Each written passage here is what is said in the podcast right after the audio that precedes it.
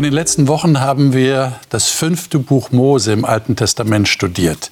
Und heute kommen wir zum Abschluss dieses Studiums und wollen uns mal anschauen, wie war das ganz am Ende, bevor Mose starb. Und es ist ja tatsächlich so, wenn man schon weiß, dass jemand am Ende seines Lebens angelangt ist und wahrscheinlich bald sterben wird, dann achtet man ganz besonders auf das, was so die letzten Worte dieses Menschen sind.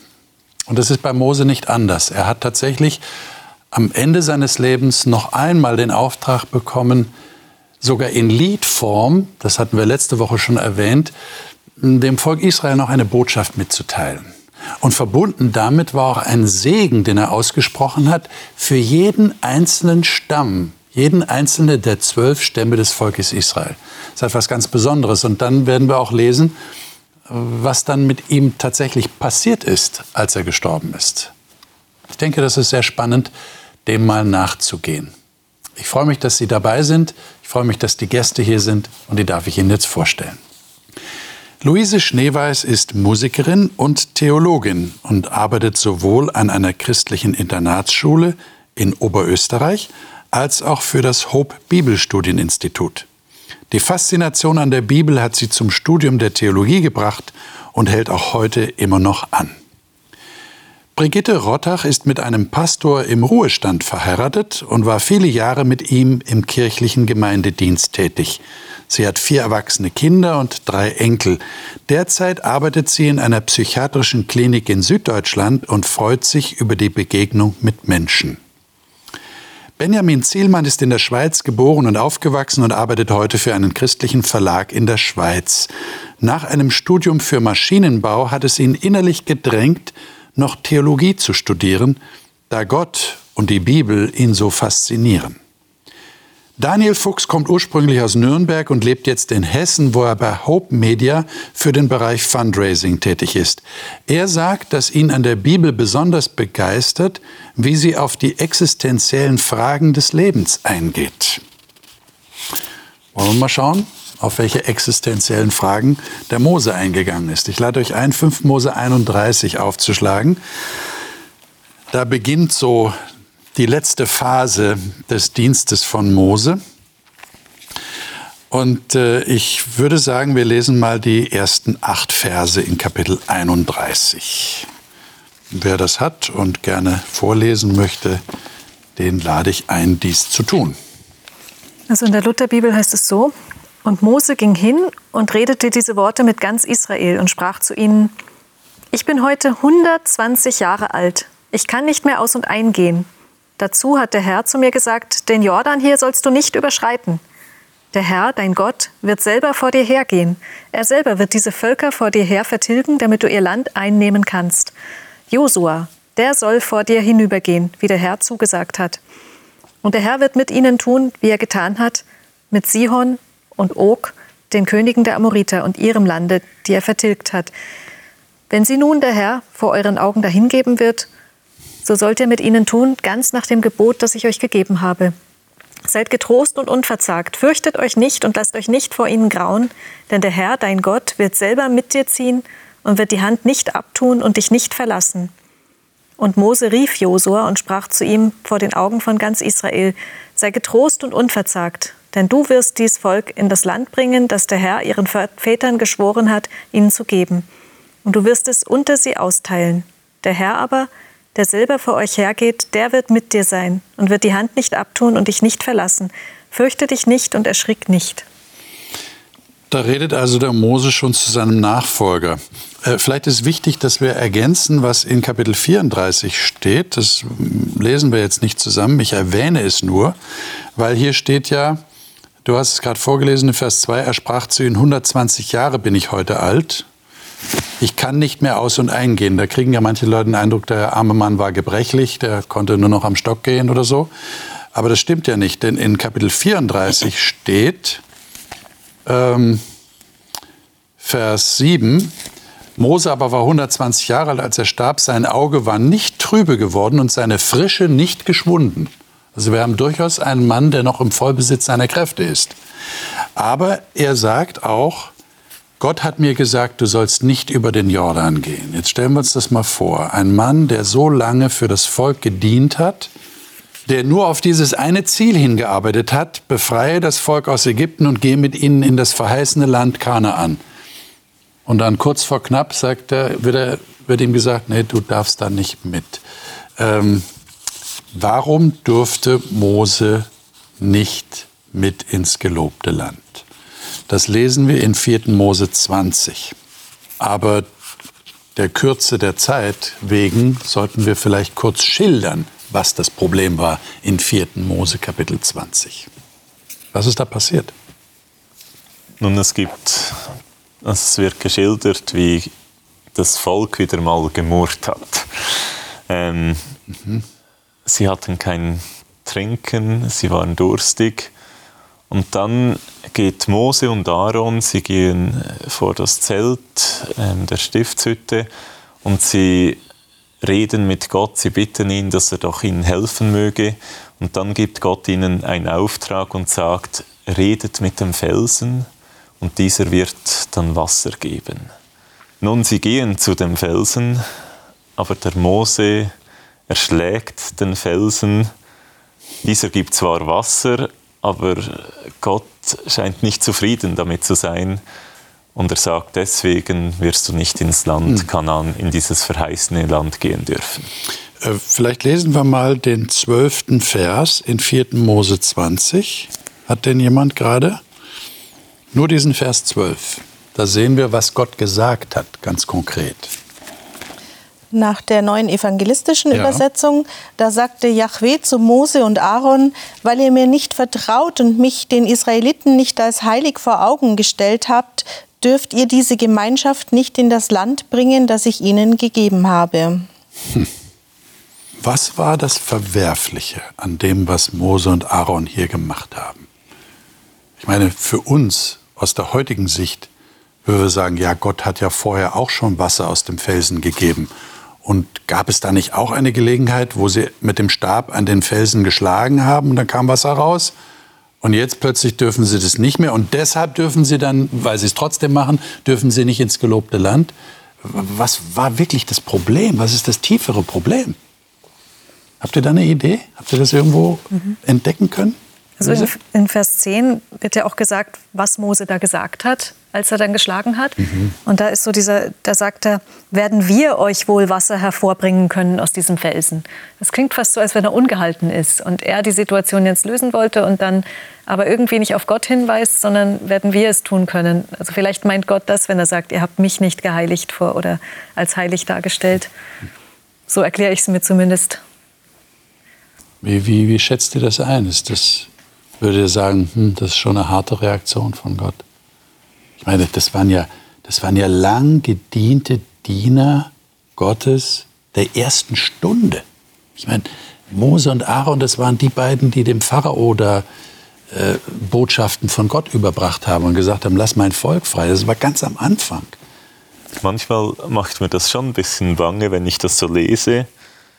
Und dann denke ich so, wenn ich einmal was falsch mache, komme ich dann nicht ins verheißene Land? Hast du da eine Antwort gefunden? Oder haben die anderen eine Antwort gefunden? Wenn ihr euch diese Frage vielleicht auch schon gestellt habt?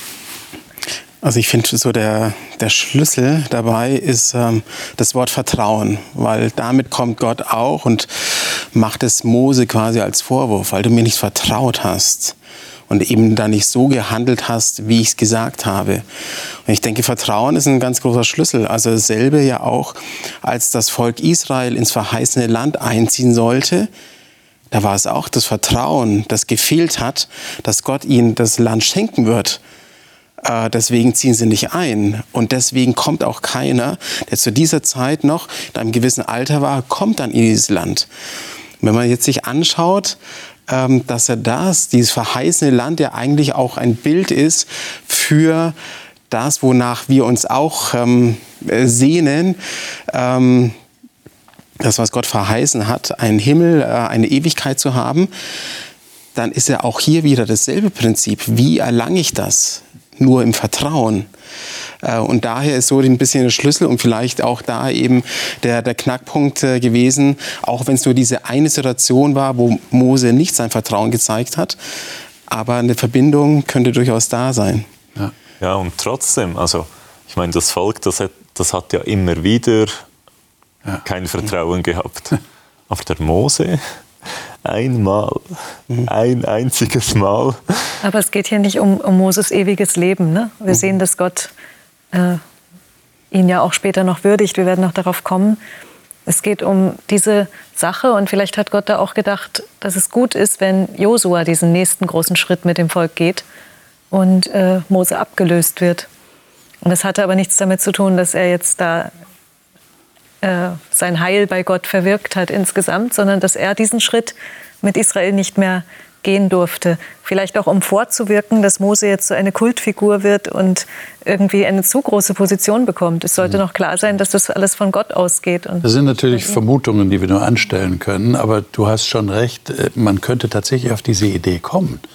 Ja, ich mache nur einen einzigen Fehler, in Anführungszeichen, der offensichtlich bei Gott nicht nur ein Fehler ist, sondern ein, ein, ein, eine wirkliche Verfehlung, ja, ein Vertrauensbruch ja, er sagt, du vertraust mir nicht. Ähm, da könnte man schon auf die Idee kommen, aber äh, ich denke, wir lassen es jetzt mal so stehen, weil wir sind ja noch nicht ganz am Ende. Es ist ja noch nicht das Letzte, was über Mose gesagt wird im fünften Buch Mose. Wir kommen dann noch drauf. Äh, gehen wir mal weiter in 5. Mose 31. Ähm, und da die Verse 19 bis 30, können wir der Zeit halber jetzt nicht alles lesen, diesen ganzen Abschnitt, aber vielleicht auszugsweise. Da sagt äh, Mose in Vers 19, 5. Mose 31. Und nun schreibt euch dieses Lied auf und lehre es die Söhne Israel. Lege es in ihren Mund, damit dieses Lied mir zum Zeugen gegen die Söhne Israel wird, denn ich werde es in das Land bringen, das von Milch und Honig überfließt. Das ist natürlich Gott, der hier redet, dass ich seinen Vätern zugeschworen habe und es wird essen und satt und fett werden. Und dann sagt äh, Gott hier, es wird sich anderen Göttern zuwenden, sie werden ihnen dienen, mich verwerfen, mein Bund wird es brechen.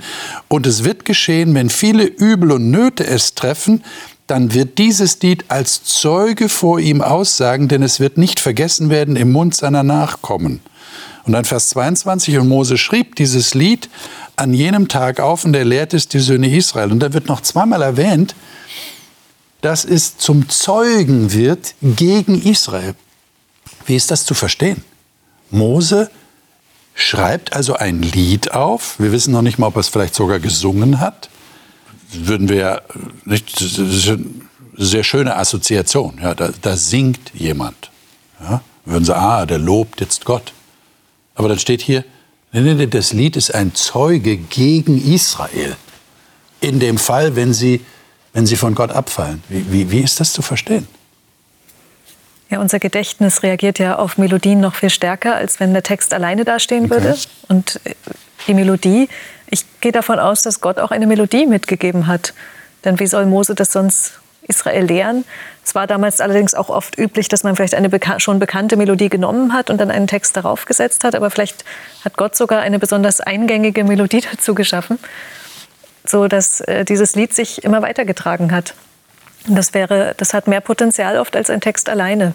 Das sehen wir in der Werbung ja zum Beispiel oft, dass so eine Melodie uns dann fast sogar nervt, weil wir sie nicht mehr aus dem Kopf kriegen. Mhm. Und deshalb glaube ich, dass die Melodie geholfen hat, das noch länger zu bewahren und sich zu merken. Aber was ist dann damit gemeint, das Lied wird als Zeuge gegen euch sein? Ich, ich denke mal, so eine natürliche und schnelle Reaktion ist bei Menschen, dass wenn ihnen ein Vorwurf gemacht wird, dann ist man schnell dabei zu sagen, nee, nee, auf keinen Fall. Wie kommst du da drauf? Kann mir nicht vorstellen. Oder wird sicherlich, da täuscht du dich. Und ich denke mir auch, als Mose zu ihnen sagt, ich weiß genau, wie es kommen wird. Ich weiß nicht, weil er das Volk so gut kannte oder weil Gott es ihm gezeigt hatte, wird vielleicht die Reaktion auch eine ähnliche gewesen äh, sein, dass sie gesagt haben, nee, wie kommst du da drauf? Ähm, wir sind gerade dabei, und da war ja alles gut, wir sind gerade dabei, in dieses Land, das uns verheißen wurde, einzuziehen und äh, Friede, Freude, Eierkuchen quasi. Und in der Situation, glaube ich, ist man schnell dabei zu sagen, nee, nee, auf keinen Fall. Und jetzt ein Lied zu, zu lernen, eins aufgeschrieben zu bekommen, wo schon drin steht, das wurde dann, ich weiß nicht genau, wie lange es gedauert hat, 100, 200 Jahre, glaube ich noch nicht mal, äh, als tatsächlich die Situation eingetreten ist, dass wirklich das Volk Gott wieder vergessen hatte. Und da war dieses Lied noch da. Und das ist natürlich dann ein Zeuge. So ein bisschen nach dem Motto, ich habe es euch gesagt. Aha. Also, dass sie nicht sagen konnten, wir haben nichts gewusst. Mhm. Sondern das Lied hat bestätigt, hm, sie haben es schon gewusst. Und das wäre dann der Zeuge. Und vielleicht kennt ihr ja das, manchmal kann man Lieder singen und man merkt gar nicht, was für einen Text man singt. Also, dass man einfach das Lied singt und, und ich kann mir vorstellen, später, wenn das die Israeliten gesungen haben, sie haben völlig gegen das gehandelt, ihnen ist es schlecht gegangen, sie haben das gesungen, einfach weil sie es halt kannten aber haben gar nicht überlegt, was der Text sagt. Und so konnte dieses Lied weitergegeben werden. Und wenn sich Menschen Gedanken gemacht haben über diesen Text, dann haben sie auf einmal gemerkt, ja, dieses Lied zeugt wirklich gegen uns. Hm. Äh, liebe Zuschauer, ich empfehle Ihnen übrigens, dass Sie das 32. Kapitel lesen. Das das nächste Kapitel, das jetzt kommt. Und da steht dieses Lied aufgeschrieben. Mose hat tatsächlich alle Strophen dieses Liedes aufgeschrieben. Und ich empfehle Ihnen, dass Sie das mal aufmerksam lesen. Wir können der Zeit halber das jetzt nicht alles lesen, weil es auch zu lang ist und, und einen, einen sehr tiefgründigen Inhalt hat. Aber das lohnt sich auf jeden Fall mal ein Gespür dafür zu bekommen, was Mose hier im Auftrag Gottes aufgeschrieben hat und warum, und das wäre ja die interessante Frage, wenn man das Lied dann liest, warum genau dieses Lied ein Zeuge ist, ein Zeugnis gegen das Volk, in dem Fall, dass sie von Gott abfallen würden. Ähm, ich lese mal nur ganz kurz hier äh, Vers 7 in Kapitel 32. Denk an die Tage der Vorzeit, gebt Acht auf die Jahre von Generation zu Generation. Frag deinen Vater, er wird es dir kundtun, deine Ältesten, sie werden es dir sagen. Das ist auch wieder so ein Satz, der dem widerspricht, wenn einer sagen würde, ich habe ja keine Ahnung. Entschuldigung, dann könnten, könnte jetzt äh, Mose sagen in dem Lied, frag doch deine Väter. Frag deine Ältesten, die werden es dir erzählen, was alles passiert ist und wie ich dem Volk geholfen habe. Und dann in Vers 36, denn der Herr wird sein Volk richten, über seine Knechte wird er sich erbarmen und dann schließlich in Vers 47, denn nicht ein leeres Wort ist es für euch, sondern es ist euer Leben. Und durch dieses Wort werdet ihr eure Tage verlängern in dem Land, in das ihr über den Jordan zieht, um es in Besitz zu nehmen. Können wir das noch mal ganz kurz aufgreifen, diesen Gedanken? Ähm, es ist nicht ein leeres Wort für euch, sondern es ist euer Leben. Und zwar wird vorher gesagt, die Worte des Gesetzes. Ihr sollt alle Worte des Gesetzes tun. Warum sind die Leben? Warum betont Mose das auch noch in diesem Lied? Das Gesetz ist ja auch ein Bund gleichzeitig. Okay. Nicht die Bundesbedingungen, aber auch äh, die ganzen fünf Bücher Mose werden ja oft als Gesetz später bezeichnet. Also einfach diese ganze Geschichte, die Gott mit ihnen hat. Und da hängt ihre Identität dran. Wenn sie aus diesem Bund austreten, wer sind sie dann noch? Das ist ihr Leben.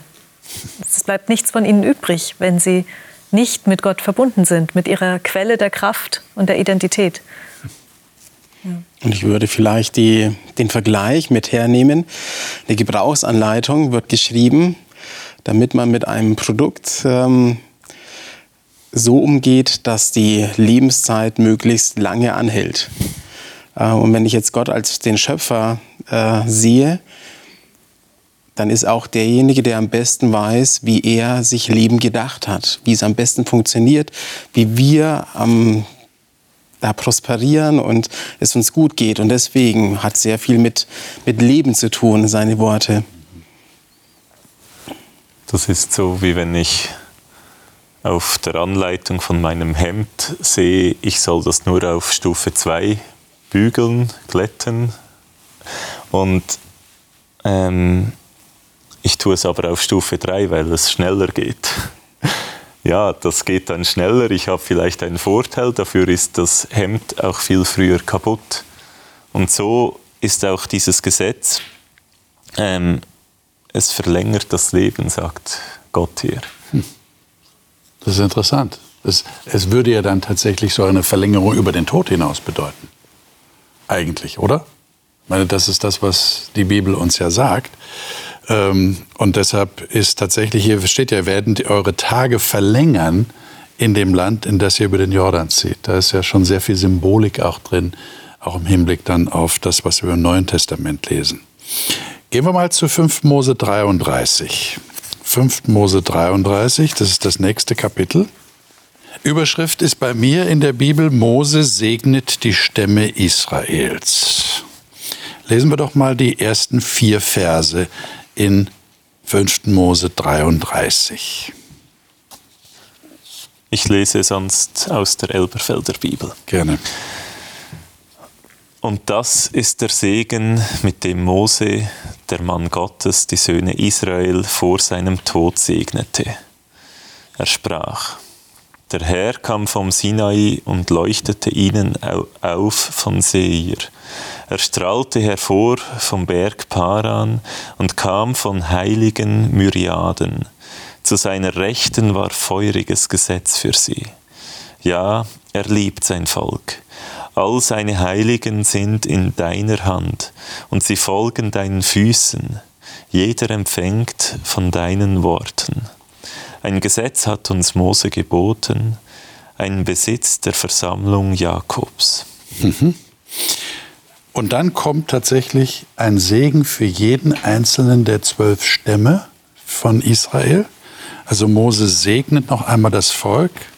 Sicher sehr bedeutsam. Ich habe ja vorhin schon gesagt, wenn jemand kurz vor dem Tod ist und das war ja auch so die Gepflogenheit. Der Patriarch segnet seine Söhne, bevor er aus dem Leben scheidet. Und das hat eine ganz besondere Bedeutung. Und das wird dann nochmal äh, abgeschlossen ab Vers 26. Es ist kein Gott wie der Gott Jeschurons, der am Himmel daherfährt, dir zu Hilfe und in seiner Hoheit auf den Wolken. Zuflucht ist bei dem Gott, der von alters her ist und unter seinen ewigen Armen. Er hat vor dir her deinen Feind vertrieben und geboten vertilge. Israel wohnt sicher, der Brunnquell Jakobs, unbehelligt in dem Lande, da Korn und Wein ist, dessen Himmel von Tau trieft. Wohl dir, Israel, wer ist dir gleich? Du Volk, das sein Heil empfängt durch den Herrn, der deine Hilfe schilt und das Schwert deines Sieges ist. Ähm, also sehr positiv ist dieser Segen, den Mose hier ausspricht. So, und jetzt sind wir ganz am Ende angelangt. Jetzt kommt 5. Mose 34. Und das lesen wir mal miteinander, und zwar von Vers 1 bis Vers 12. Und da sind sehr bedeutsame Sätze drin. Darf ich euch mal einladen, das zu lesen? Ich lese nach der neuen evangelistischen mhm. Übersetzung. Vom Steppengebiet Moabs aus stieg Mose auf den Berg Nebo und zwar auf den Siegergipfel, der Jericho gegenüber liegt. Dort zeigte ihm Yahweh das ganze Land von Gilead bis Dan. Das ganze Gebiet des Stammes Naphtali, das Gebiet der Stämme Ephraim und Manasse, das ganze Gebiet des Stammes Juda bis zum westlichen Meer den Negev und die Tiefebene des Jordan von der Palmenstadt Jericho bis nach Zoar. Dann sagte Yahweh zu ihm, das ist das Land, das ich Abraham, Isaak und Jakob unter Eid versprochen habe.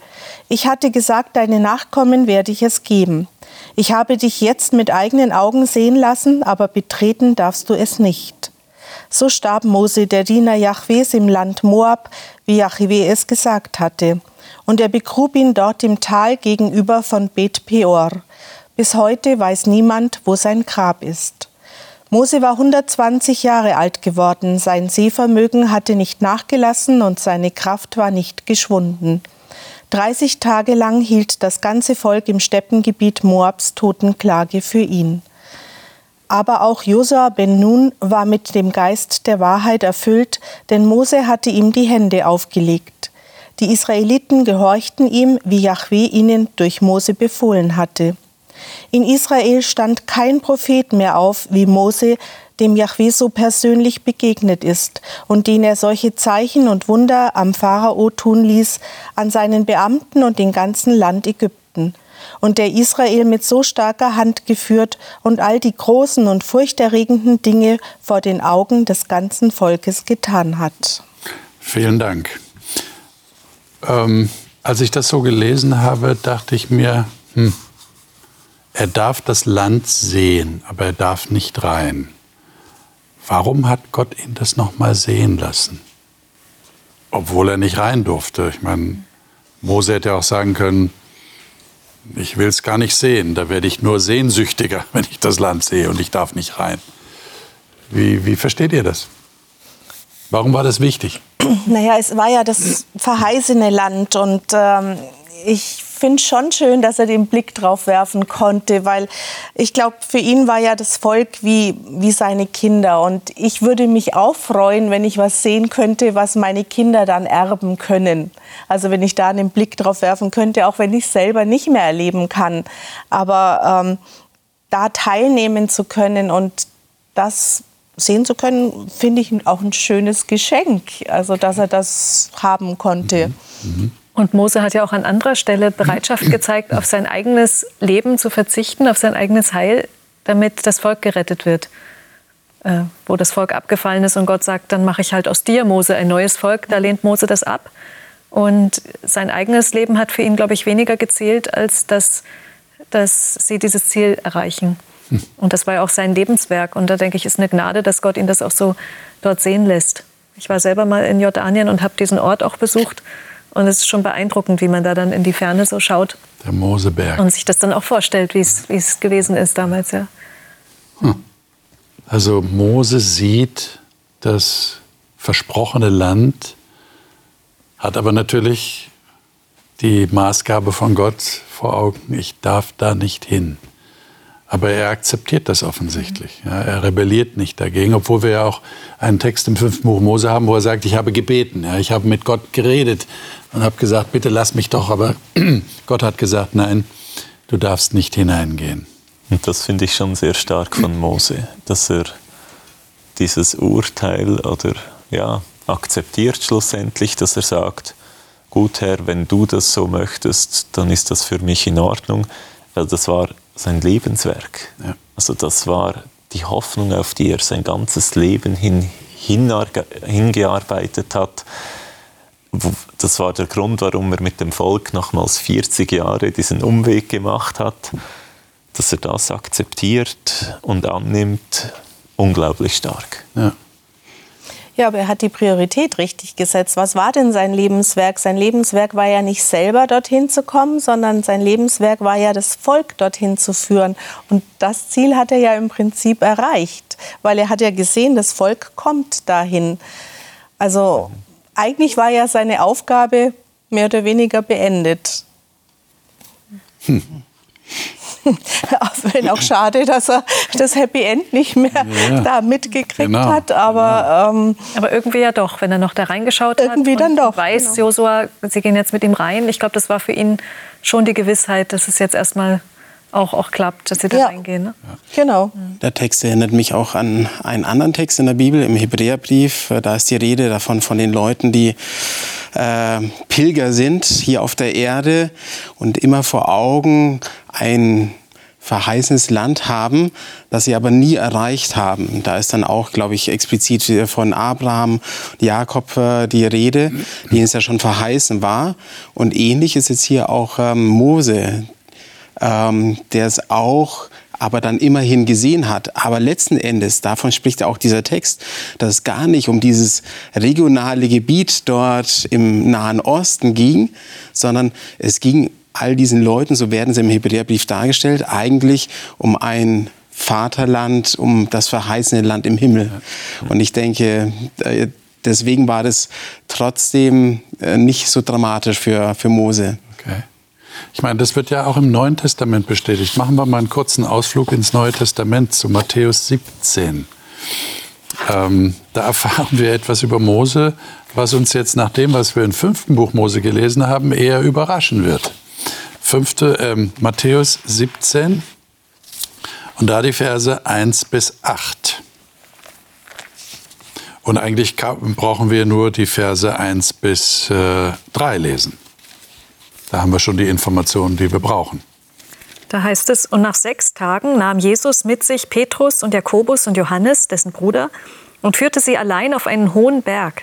Und er wurde verklärt vor ihnen, und sein Angesicht leuchtete wie die Sonne, und seine Kleider wurden weiß wie das Licht.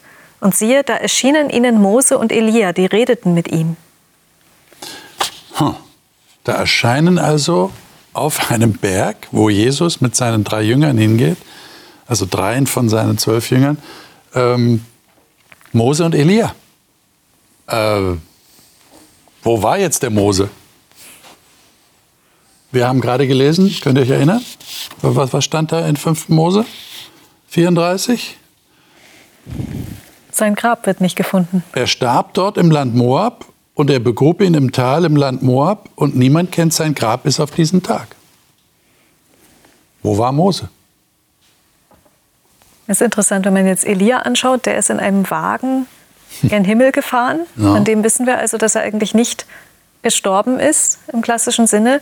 Von anderen Leuten des Alten Testaments wird im Neuen Testament gesagt, die schlafen jetzt im Grab, die sind also auch nicht da. Also es ist schon etwas ganz Außergewöhnliches, dass er jetzt da ist. Und da muss er in irgendeiner Weise auch in den Himmel aufgenommen worden sein. Da gibt es noch so einen Text im Judasbrief, der das auch andeutet. Also es ist ganz interessant, dass zwei Stellvertreter hier sozusagen erscheinen. Mhm. Und das auch ganz, ganz real. Ähm, also nicht irgendwie so eine Vision oder eine Erscheinung, nebulös. Man könnte auch heute dann in anderem Zusammenhang sagen, Geister sind ihm da erschienen. Äh, Petrus äh, spricht Jesus an und sagt, ähm, wir wollen hier Hütten bauen. Also so real ist diese Begegnung mhm. mit diesen Personen, Elia und Mose, dass er sogar eine Hütte hier bauen möchte für, für die. Also daher können wir davon ausgehen, dass Mose nachdem ähm, er vielleicht wirklich auf der Erde hier gestorben ist, äh, in den Himmel aufgenommen wurde und ähm, einer der, der ersten war. Ja. Und das ist ja offensichtlich etwas sehr Besonderes. Ne? Ja, und das ist für mich schon ein Trost, wenn man dieses vermeintlich sehr harte Urteil von Gott gegenüber Mose anschaut. Aber eigentlich hat Gott dem Mose was viel Schöneres gegeben. Er hat ihm nicht ein irdisches, verheißenes Land gegeben, sondern er ließ ihn wieder auferstehen in ein noch viel herrlicheres Land. Und das finde ich sehr, sehr wertvoll eigentlich, diesen Gedanken. Und im, im Lukas-Evangelium wird das auch nochmal berichtet, diese Begegnung. Und da steht dann, dass Mose und Elia mit Jesus geredet haben über den Exodus, äh, den Jesus hat. Also das ist das Wort, was da eigentlich steht.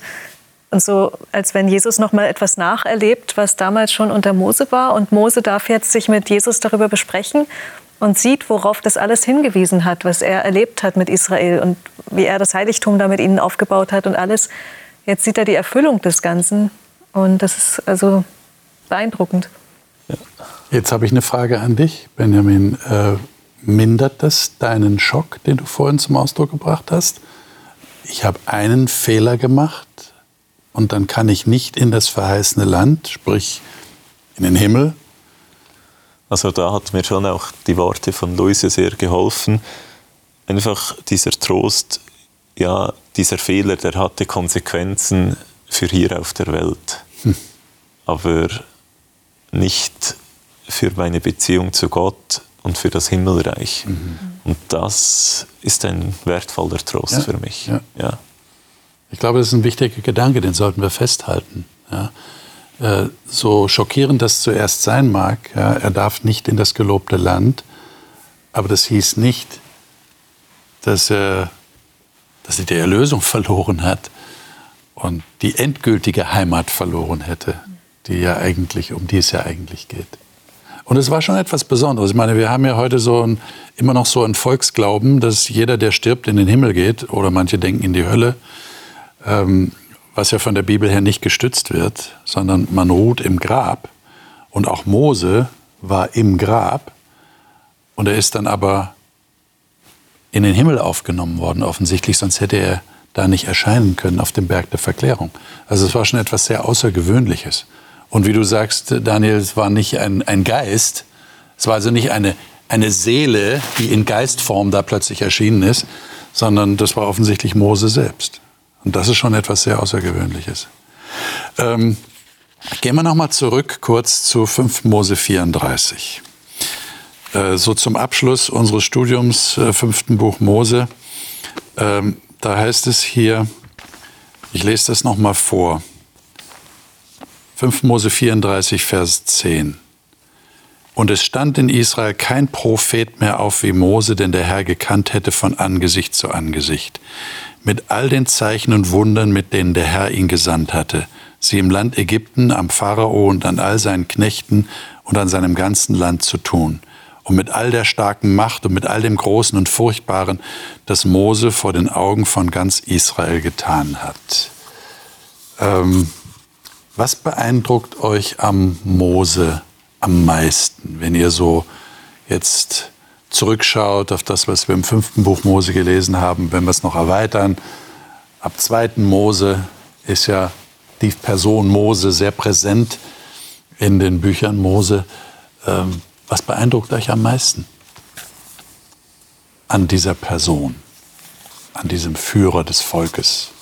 Es gibt so eine Aussage im vierten Buch Mose, er war ein sehr demütiger Mensch, mehr als alle anderen Menschen auf Erden. Und das ist irgendwie eine erstaunliche Aussage über jemanden zu treffen. Und er hat sich einiges auch anhören müssen.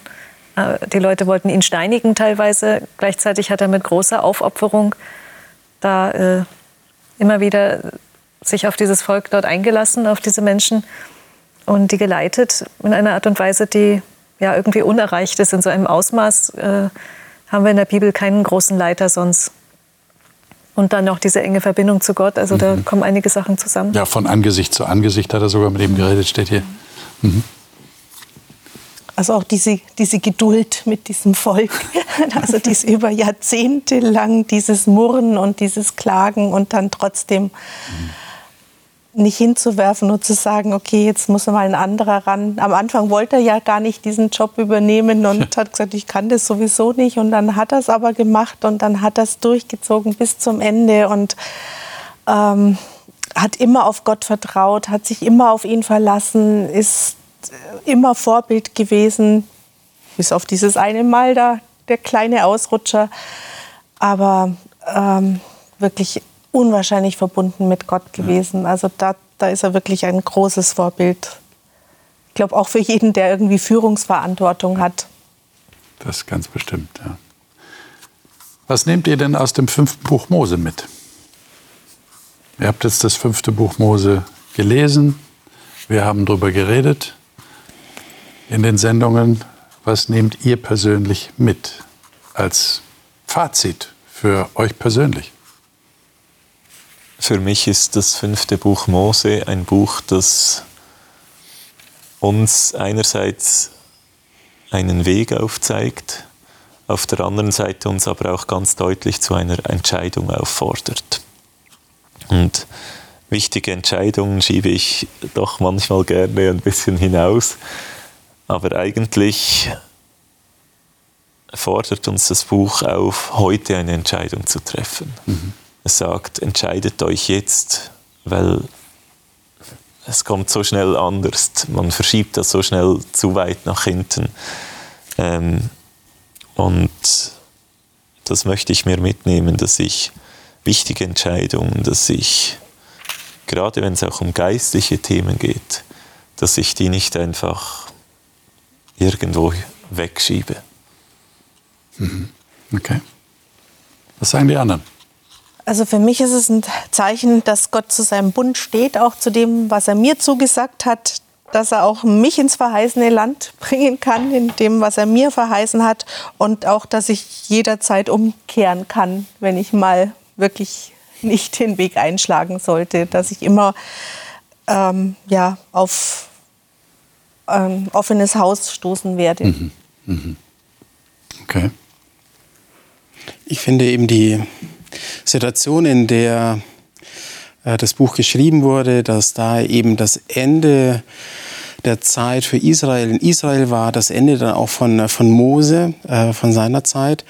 Das ist schon immer eine Situation, in der man sich wahrscheinlich sehr bewusst überlegt, was man als Vermächtnis weitergibt. Das sind dann keine Banalitäten, sondern man versucht alles nochmal zusammenzupacken, die Essenz rauszuholen. Und so habe ich das Gefühl auch bei dem fünften Buch Mose, dass da auch nochmal so alles drin ist, was wichtig ist. Damals für das Volk Israel. Aber wenn ich das heute lese, ähm, sehe ich auch viele Sachen, die für mich ähm, sehr, sehr wichtig sind. Und daher schon etwas sehr, sehr Besonderes, weil da alles so komprimiert zusammengepackt nochmal das ist, ähm, wir das finden, worauf es wirklich ankommt, was wesentlich ist. Ja. Und auch die, äh, dieses große Potenzial von Segen, was möglich ist, wenn man mit Gott lebt. Dass ich lese diese Sachen und übertrage sie auch in mein Leben und denke mir, wenn ich diese enge Verbindung zu Gott pflege, dann dann wird es wirklich zu meinem Besten sein, dann wird ein Segen daraus kommen, in welcher Form auch immer genau. Aber es ist so. Mhm. Liebe Zuschauer, ich gebe die Frage an Sie weiter. Ich meine, Sie haben mit uns jetzt äh, einige Wochen lang, nehme ich mal an, wenn Sie dabei waren, die ganze Zeit das fünfte Buch Mose studiert. Was nehmen Sie mit aus dem fünften Buch Mose? Äh, haben Sie Gott näher kennengelernt, wie er wirklich ist? Dass er ein Gott ist, der um sein Volk kämpft und ganz eifrig dahinterher ist, dass sie bei ihm bleiben, dass er sie unendlich liebt, dass er barmherzig ist, dass er sie mit offenen Armen wieder aufnimmt, auch wenn sie einen falschen Weg eingeschlagen haben. Ist das der Gott, den Sie im fünften Buch Mose kennengelernt haben? Ich wünsche Ihnen, dass Sie diesen Gott kennenlernen und immer mehr kennenlernen und eine Sehnsucht nach diesem Gott entwickeln. Wir schließen das äh, Studium des fünften Buch Moses ab, aber natürlich, das sage ich ja immer wieder, äh, am Ende jedes Themenzyklus, wir schließen nie richtig ab, oder? Es gibt immer noch so viel zu entdecken. Und, und wenn Sie das fünfte Buch Mose noch weiterlesen und vielleicht noch genauer lesen, als wir es hier in den Sendungen getan haben, umso besser.